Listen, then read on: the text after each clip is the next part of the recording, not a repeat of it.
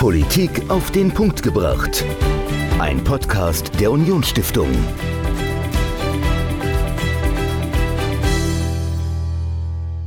Hallo und herzlich willkommen zu einer neuen Folge Politik auf den Punkt gebracht. Ich bin Dominik, mir gegenüber wie immer Michael. Und Michael, wenn du mal bei dir auf dem äh, Dorf guckst, wie so die Bevölkerungs, äh, der Bevölkerungsschnitt ist, würdest du sagen, dass du in einem alten Dorf, also in einem Dorf mit einer eher älteren Bevölkerung lebst, oder lebst du in einem jungen, dynamischen Dorf?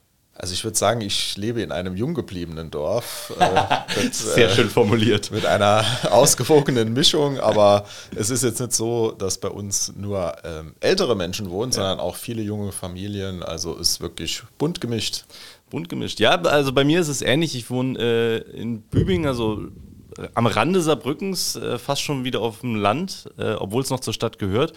Und bei uns stelle ich tatsächlich fest, dass sehr, sehr viele junge Menschen äh, dahin ziehen, äh, was dem Teil, Stadtteil natürlich sehr, sehr gut tut. Und äh, so eine Verjüngung ist immer wünschenswert. Aber ich glaube, ganz allgemein gesehen haben wir ein großes Problem in Deutschland und im Saarland, dass wir immer weniger werden. Die Bevölkerung schrumpft und die wird auch immer älter. Das heißt, viele Junge ziehen auch weg und ähm, das stellt die Kommunen vor große, große Probleme. Darüber habe ich gesprochen mit äh, Dr. Kirsten Witte. Sie ist Direktorin des Zentrums für nachhaltige Kommunen der Bertelsmann Stiftung. Das heißt, sie beschäftigt sich sehr stark mit Kommunen und auch mit dem Thema demografischer Wandel.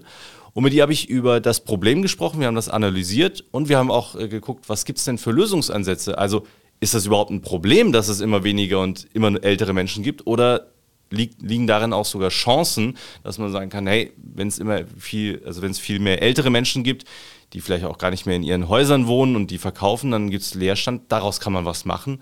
Also darin liegen Chancen und welche das sind, darüber habe ich mit ihr gesprochen. Dr. Kirsten Witte, Direktorin des Zentrums für nachhaltige Kommunen, im Gespräch mit mir über den demografischen Wandel und dessen Herausforderungen für unsere Kommunen im Saarland und in Deutschland. Viel Spaß. Wir werden immer weniger wir werden immer älter. Das ist grob zusammengefasst das, was man unter dem demografischen Wandel versteht. Und genau darüber wollen wir heute sprechen. Mir gegenüber sitzt Dr. Kirsten Witte. Sie ist Direktorin des Zentrums für nachhaltige, für nachhaltige Kommunen der Bertelsmann Stiftung. Hallo und herzlich willkommen im Haus der Union Stiftung. Vielen Dank für die Einladung. Frau Dr. Witte, erklären Sie uns erstmal, ich bin gerade äh, drüber gestolpert, was ist denn genau das Zentrum für nachhaltige Kommunen der Bertelsmann Stiftung? Was sind Ihre Aufgaben als Direktorin? Die Bertelsmann Stiftung ist ja eine operative, unabhängige Stiftung. Wir haben ungefähr 300 Mitarbeitende und arbeiten schwerpunktmäßig in sechs inhaltlichen Themenfeldern, wie beispielsweise Bildung, Gesundheit oder auch Demokratie und Zusammenhalt. Das Zentrum für nachhaltige Kommunen ist quer dazu aufgebaut, weil Kommunen ja in allen inhaltlichen Handlungsfeldern aktiv sind. Sie sind Anbietende von frühkindlicher Bildung, sie stellen Gesundheitsdienstleistungen zur Verfügung, sie sind natürlich der gelebte Ort der Demokratie und so weiter. Deshalb ist eben dieses Zentrum in all den Inhalten engagiert, in denen die Stiftung arbeitet. Darüber hinaus beschäftigt sich das Zentrum für nachhaltige Kommunen eben mit dem Thema Nachhaltigkeitsmanagement orientiert an den SDGs der Vereinten Nationen, die mhm. ja Nachhaltigkeit definieren als soziale, wirtschaftliche und ökologische Nachhaltigkeit, unterstützen wir Kommunen dabei, diese Nachhaltigkeitsprozesse vor Ort ganzheitlich zu managen. Das heißt, jetzt haben Sie auch schon schön umrissen, welche Aufgaben eine Kommune haben. Und dann haben wir jetzt das Problem des demografischen Wandels, über das ich mit Ihnen sprechen möchte, der insbesondere auch die Kommunen in Deutschland vor große Herausforderungen stellt. Ähm, um genau verstehen zu können, was für Herausforderungen das sind, fangen wir vielleicht mal einfach mit einer Definition an. Ich habe ja eben ganz grob gesagt, immer, immer weniger, immer älter, das ist der demografische Wandel. Aber was genau versteht man denn unter demografischem Wandel? Was verbirgt sich denn hinter diesem Begriff? Ja, ich würde ergänzen, immer mhm. weniger, immer älter, immer bunter. Mhm. Das eine, was am meisten im Fokus steht, ist natürlich die Tatsache, dass die Bevölkerung schrumpft. Das heißt, die Babyboomer-Generation geht in den Ruhestand. Es sind weniger junge Menschen, die tatsächlich in der Bevölkerungspyramide nachwachsen, sodass unsere Gesellschaft zum einen weniger wird, zum anderen aber auch altert.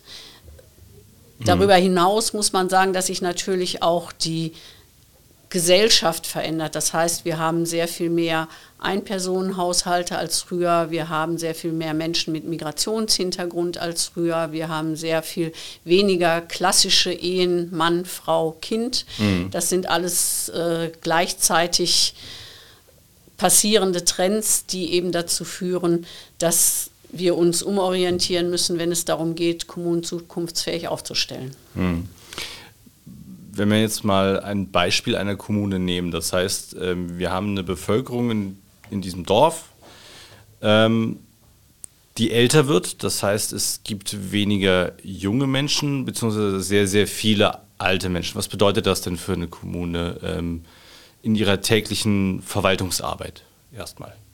Das Bild der Kommune wird sich entsprechend dieser Altersstruktur verändern. Wenn Sie auf die Straße gehen, werden Sie mehr alte Leute sehen, weniger junge Leute.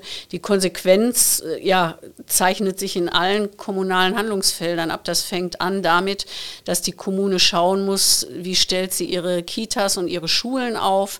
Es gibt dann weniger junge Menschen, die eben äh, schulpflichtig werden. Demgegenüber steht allerdings der Anspruch auf Ganztag beziehungsweise die Tatsache, dass mehr Eltern ihre Kinder in die Kita schicken. Das sind alles komplexe Berechnungen, die man dann anstellen muss im Hinblick auf die Frage, wie, wie stelle ich mein Bildungssystem auf. An der anderen, am anderen Ende muss man eben sehen, die alten Menschen sind ja durchaus fit und fidel. Das heißt, die Kommune muss auch sehen, dass sie für diese Menschen attraktiv bleibt. Das heißt zum einen barrierefreie Innenstadt für Menschen mit Einschränkungen. Das heißt zum anderen aber auch zum Beispiel die Chance, Generationennetzwerke aufzubauen, wo alte Menschen oder ältere Menschen, die nicht mehr im Erwerbsleben stehen, als Lesepaten für Kinder sich engagieren oder tatsächlich auch in Generationennetzwerken sich gegenseitig unterstützen. Da ist sehr viel denkbar, was tatsächlich auch in einer alternden Gesellschaft dazu führen kann, dass eine Kommune sehr lebenswert ist. Mhm. Jetzt schauen wir mal gezielt auf den auf den wirtschaftlichen Bereich, also was bedeutet denn der demografische Wandel für unsere Wirtschaft? Heißt das, ähm, wenn ich das weiterdenke, dass die Boomer-Generation, wie man sie so schön nennt, äh, die Babyboomer, die ja jetzt alle noch arbeiten zum größten Teil, die gehen in den nächsten Jahren in den Ruhestand. Es kommen nicht mehr so viele nach. Heißt das, dass äh, die Wirtschaft in Deutschland zusammenbrechen wird und dann entsprechend auch die Kommunen äh, völlig am Ende sind? Oder ähm, wandelt sich jetzt einfach etwas? Also wie, wie sieht das aus in den nächsten Jahren? Richtig ist, dass das Erwerbspersonenpotenzial abnimmt. Das heißt, es sind einfach weniger Menschen, die dem Arbeitsmarkt zur Verfügung stehen. Das heißt aber nicht automatisch, dass die Wirtschaft zusammenbricht. Wir wissen, dass sich die Wirtschaft ja auch stark verändert durch Digitalisierung beispielsweise, aber eben auch dadurch, dass die Anforderungen an Arbeitsplätze andere werden. Ähm, wir haben tatsächlich auch die Chance, Menschen in den Arbeitsmarkt zu integrieren, die wir bisher nicht in ausreichendem Umfang erreicht haben. Gerade was Migranten angeht oder auch was Frauen angeht, ist es so, dass durchaus da noch Luft nach oben ist. Insofern finde ich spannend, sich den Arbeitsmarkt anzugucken, auch weil sich die Altersstruktur verändert. Das heißt, die Arbeitnehmenden werden im Durchschnitt älter sein als früher. Aber beides, sowohl die Alterung als auch das Thema sinkendes Erwerbspersonenpotenzial, ist etwas, was man managen kann und sollte ähm, wo aber im Moment tatsächlich man den Eindruck hat, dass das nur eingeschränkt äh, gelingt. Schon jetzt haben wir ja beispielsweise im Bereich Pflege und Gesundheit, im Bereich Gastronomie, in vielen anderen Bereichen schon äh, Mangel an Arbeitskräften. Das wird sicher nicht besser werden durch den demografischen Wandel. Ähm, wenn wir das Thema demografischer Wandel betrachten, dann gucken wir uns jetzt zuerst einmal ganz Deutschland an und sagen, okay, so sieht es da aus. Ist das denn überall in Deutschland überhaupt gleich verteilt oder gibt es da auch ganz große Unterschiede, dass man sagt, okay, in dieser Region, äh, die haben überhaupt gar kein Problem damit. Im Gegenteil, die haben eigentlich eher zu viel Zuzug äh, und die wären froh, wenn sie ein paar weniger äh, junge Menschen da hätten, die nachkommen. Ähm, oder ist das recht einheitlich verteilt? Da gibt es große regionale Unterschiede, sogar auch kleinflächige Unterschiede. Also beispielsweise im Großraum Berlin, aber auch in Bayern kann man sehen, dass die Metropolen eigentlich eher stöhnen, weil sie nicht mehr in der Lage sind, München oder Berlin tatsächlich genug äh, bezahlbaren Wohnraum zu schaffen. Dann gibt es Speckgürtelkommunen, dann gibt es aber auch in Brandenburg und in Bayern Kommunen, die erheblich schrumpfen. Und auch im Saarland ist es so, beziehungsweise in den angrenzenden Regionen, dass es da äh, Unterschiede gibt, Kommunen, die tatsächlich noch wachsen, die moderat schrumpfen oder die auch stärker schrumpfen. Das hängt immer sehr von den kommunalen und regionalen Gegebenheiten ab, von der Attraktivität der Kommunen, von der Frage, inwieweit tatsächlich Arbeitsplätze zur Verfügung stehen, inwieweit die Kommunen attraktiv sind für junge Familien tatsächlich als Wohnort. Ähm, wie die Bürgergesellschaft lebt, wie gerne man zu Hause ist oder ob es die Leute eben auch wegzieht. Also das ist regional sehr, sehr unterschiedlich. Hm. Gibt es denn äh, gute Beispiele dafür, in, wie Kommunen in Deutschland äh, diese Entwicklung gut regeln? Also, dass man zum Beispiel sagt, okay, die eine Stadt, die, die schafft es ganz gut, die Leute quasi fernzuhalten oder zu sagen, so ja, bei uns ist Wohnen gar nicht so attraktiv, geht doch lieber hier aufs Land. Äh, und umgekehrt gibt es äh, kleine Kommunen auf dem Land, die sagen, wir haben es äh, super gut geschafft, dass die Leute wieder zu uns kommen, dass vor allen Dingen junge Leute sich bei uns ansiedeln ähm, und auch in neuen Wohn neuen Formaten des Wohnens dann auch zusammenleben, was ja dann auch wieder eine Rolle spielt. Also die, nicht nur die Frage, gibt es bezahlbaren Wohnraum, sondern auch dann, wie sieht er aus? Aber fangen wir erstmal an. Also gibt es diese Best-Practice-Beispiele? Grundsätzlich ist es so, dass gerade auch in der Zeit von Corona sich das äh, Umzugsverhalten verändert hat, dass die, Kommun dass die Menschen zunehmend auch äh, die Vorzüge vom Leben auf dem Land zu schätzen wissen. Das heißt, man beobachtet einen Zuzug in ländliche Regionen, aber auch in Mittelzentren, wo einfach attraktiver Wohnraum zur Verfügung steht, aber auch attraktive Umgebungen, wo man spazieren gehen kann, wo man einen eigenen Garten hat etc. Ähm, das ist durchaus etwas, was sich in den letzten Jahren verändert hat. Und es gibt auch viele gute Beispiele, wie Kommunen sehr kreativ versuchen, Menschen wieder anzuziehen gerade jetzt, wo Homeoffice ähm, tatsächlich gesellschaftsfähig geworden ist, gibt es beispielsweise Coworking Spaces im ländlichen Raum. Das heißt, da stellen Kommunen einfach Flächen mit guter Internetverbindung zur Verfügung. Die äh, Menschen können dort arbeiten, müssen nicht in die Metropolen pendeln und im Stau stehen. Es gibt Generationennetzwerke, wo tatsächlich der gesellschaftliche Zusammenhalt gestärkt wird und so Menschen länger im eigenen Heim verbleiben können. Es gibt ähm, beispielsweise Märkte, wo durch digitalen Zugang gewährleistet werden kann, dass auch tatsächlich in kleinen Kommunen Einzelhandel rund um die Uhr existiert.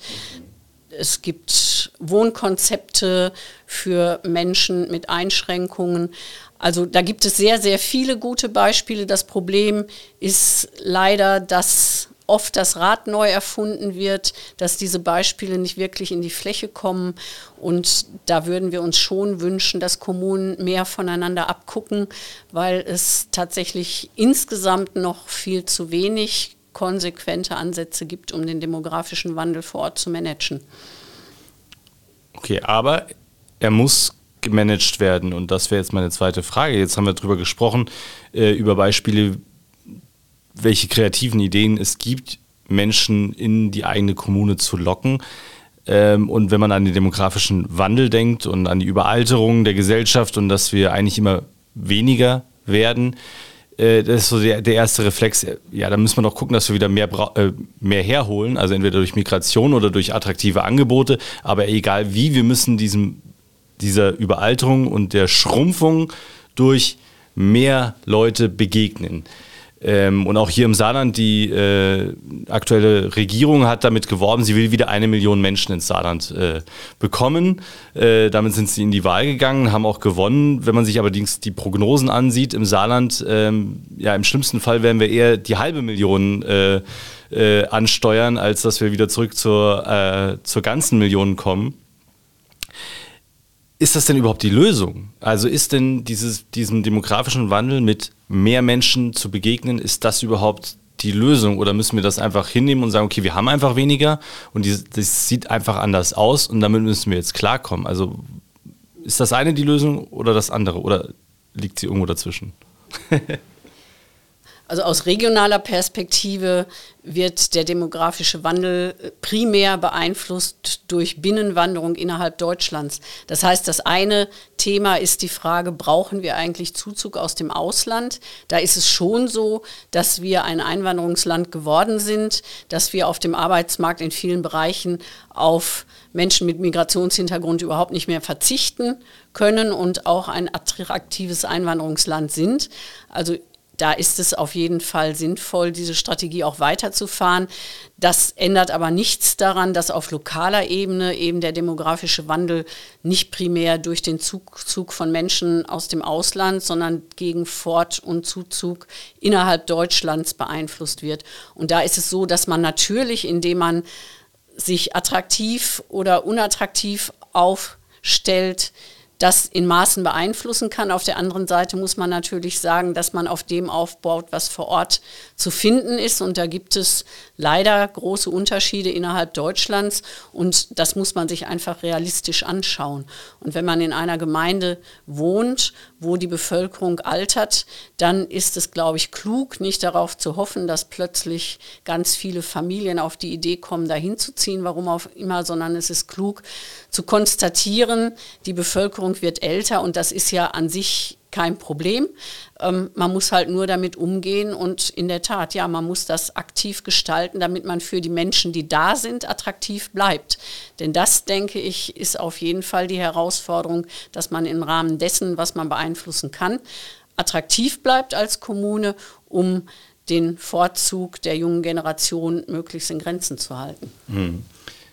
Das klingt sehr nach äh, nachhaltiger Kommune, was Sie jetzt beschrieben haben, also dass man versucht, attraktiv zu bleiben. Ähm, das heißt, Maßnahmen zu treffen, die die Kommune gut und lebenswert machen und das aber auf lange Zeit. Sie haben mit Sicherheit mit vielen Kommunen in ganz Deutschland äh, gesprochen, ähm, waren auch vor Ort, haben sich Beispiele angeguckt. Sie haben ja eben auch schon ein paar benannt. Was sagen denn die Menschen vor Ort, die es äh, geschafft haben oder die auf einem guten Weg sind? Also welche Maßnahmen sollten Kommunen denn ergreifen, um auch in schwierigen Situationen, also auch unter finanziellen Mangel vielleicht, trotzdem ist genau das zu schaffen, nämlich attraktiv zu werden, attraktiv zu bleiben. Wie kann man das als Kommune erreichen?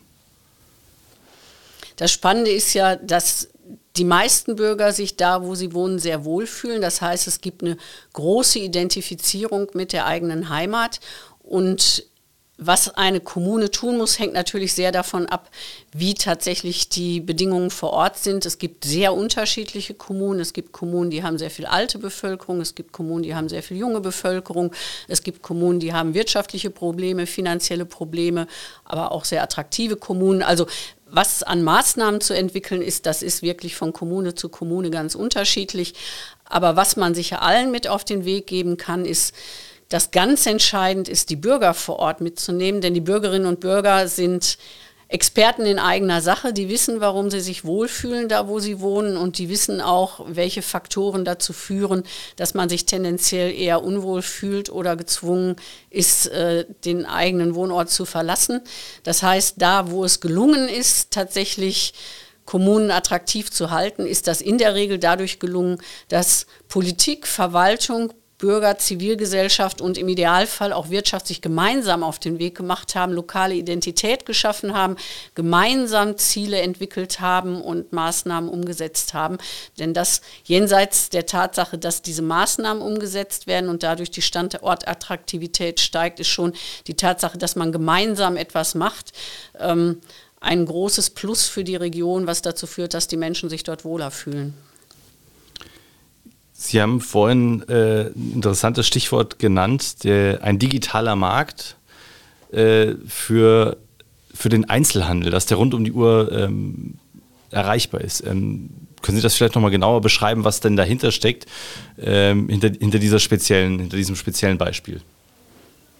Ja, in dem Fall geht es darum, dass ja in vielen kleineren Kommunen tatsächlich eine äh, wohnortnahe Einzelhandelsversorgung nicht mehr gewährleistet ist, was gerade für ältere Menschen, die nicht mehr so mobil sind, zum Problem wird. Das heißt, die ziehen dann vielleicht weg, einfach weil sie es nicht mehr schaffen, äh, ihren täglichen Bedarf abzudecken. Und im Zuge des demografischen Wandels gibt es eben Angebote, wo Märkte nicht mehr rund um die Uhr oder auch nur mit begrenzten ähm, Öffnungszeiten von Personal bewirtschaftet werden, sondern wo man tatsächlich ähm, digitale Zugangsmöglichkeiten, digitale Abrechnungsmöglichkeiten geschaffen hat, sodass auch in kleinen Kommunen rund um die Uhr Menschen ihren täglichen Bedarf decken können. Das geht vom Stück Butter über ähm, Seife, ich weiß nicht was, können sie dann halt alles vor Ort weiterhin erwerben. Da wird immer gesagt, ach wie schade, wo ist der Tante Emma Laden? Das ist richtig, aber es gibt halt Tante Emma Läden nicht mehr und das ist ein digitaler Tante Emma Laden, da trifft man halt nicht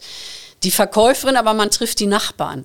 Und ja. insofern äh, das Einkaufen rund um die Uhr ist der eine Faktor. Der andere Faktor ist, dass man da auch seine Nachbarn trifft und mit denen Pröleken halten kann.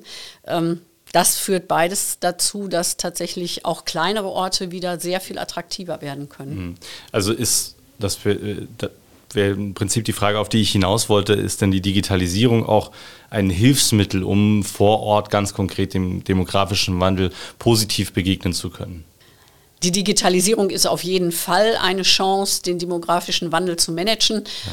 Der wird jetzt nicht alle Probleme lösen, aber Klar. es gibt durchaus viele Ansätze, wie beispielsweise diese digitalen Einkaufsmärkte, wo der digitale Wandel unterstützt.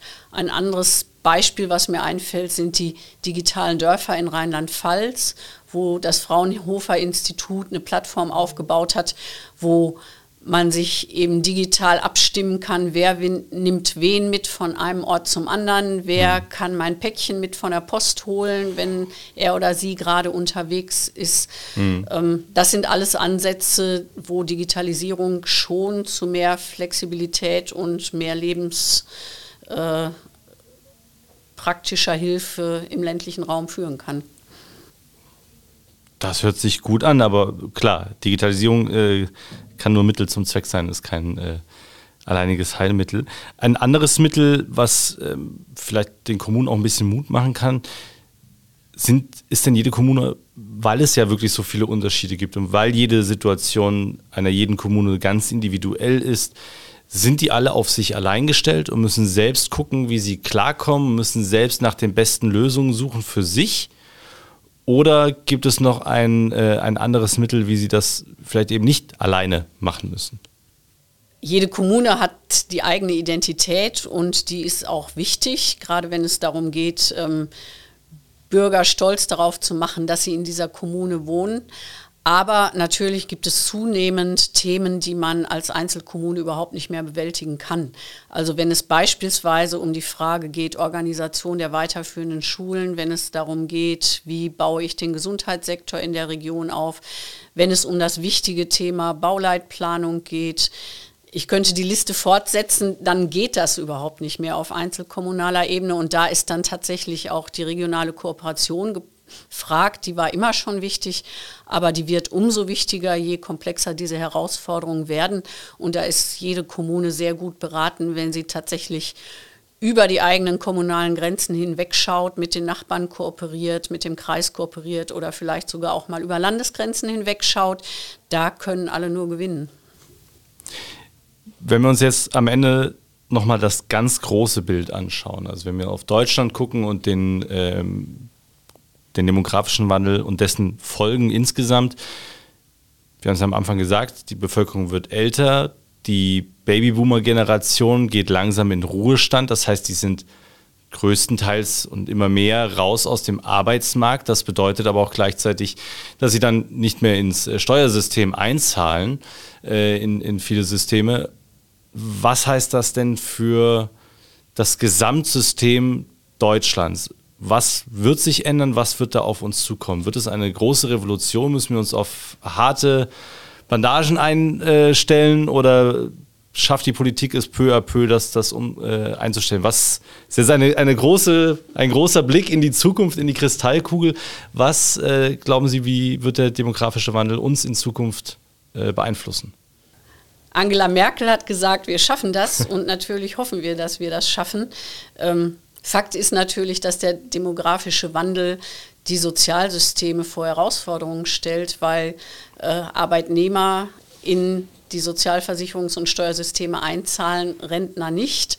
Auf der anderen Seite die ältere Generation schon mehr äh, Leistungen aus der Kranken- und Pflegekasse erhält, als das die Jüngeren tun. Insofern kommen da Herausforderungen auf uns zu. Das ist ein ganz eigenes Kapitel, was man auch noch mal stundenlang diskutieren könnte. Da sind weniger die Kommunen gefragt ja. als natürlich der Bund und äh, die Sozialversicherungsträger. Das Problem ist adressiert, aber wie bei so vielen Themen in Deutschland hat man schon den Eindruck, das Nachdenken über Lösungen könnte schneller gehen, aber noch funktioniert es ja alles und wir sind guter Hoffnung, dass das auch so bleibt. Wir hoffen es und äh, sind gespannt. Das Thema wird uns auf jeden Fall nicht loslassen. Frau Dr. Witte, vielen, vielen Dank, dass Sie da waren und uns einen kleinen Einblick in die Herausforderungen des demografischen Wandels für unsere Kommunen und welche Möglichkeiten und Chancen sich auch vielleicht daraus ergeben, Sie aufgezeigt haben. Herzlichen Dank. Bis zum nächsten Mal. Ja, schönen Dank, dass ich hier sein durfte. Dr. Kirsten Witte, Direktorin des Zentrums für nachhaltige Kommunen der Bertelsmann Stiftung, im Gespräch mit mir über den demografischen Wandel und die Herausforderungen für unsere Kommunen. Und in der nächsten Woche, da schauen wir dann auf ein Thema, das auch etwas mit Jung und Alt zu tun hat, denn wir haben mit einem Buchautor und Journalisten gesprochen über die Generation Gleichschritt. Michael, äh, verrat uns doch schon mal, mit wem wir gesprochen haben und worüber genau es dann geht.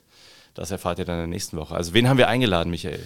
Ja, wir haben eingeladen Ralf Schuler. Ralf Schuler ist äh, Journalist, war ähm, lange für den Springer-Konzern tätig, also zum einen für die Welt, zum anderen äh, war er dann Parlamentschefreporter im Bundestag für die Bild-Zeitung und er hat jetzt ein Medien-Startup gegründet äh, mit einem YouTube-Kanal und er redet mit uns darüber, ob möglicherweise unsere Meinungsfreiheit in Gefahr ist. Genau, das hört ihr in der nächsten Woche. Also wieder einschalten, hier Politik auf den Punkt gebracht. Wir hören uns dann nächsten Sonntag wieder. Bis dahin. Politik auf den Punkt gebracht. Ein Podcast der Unionsstiftung.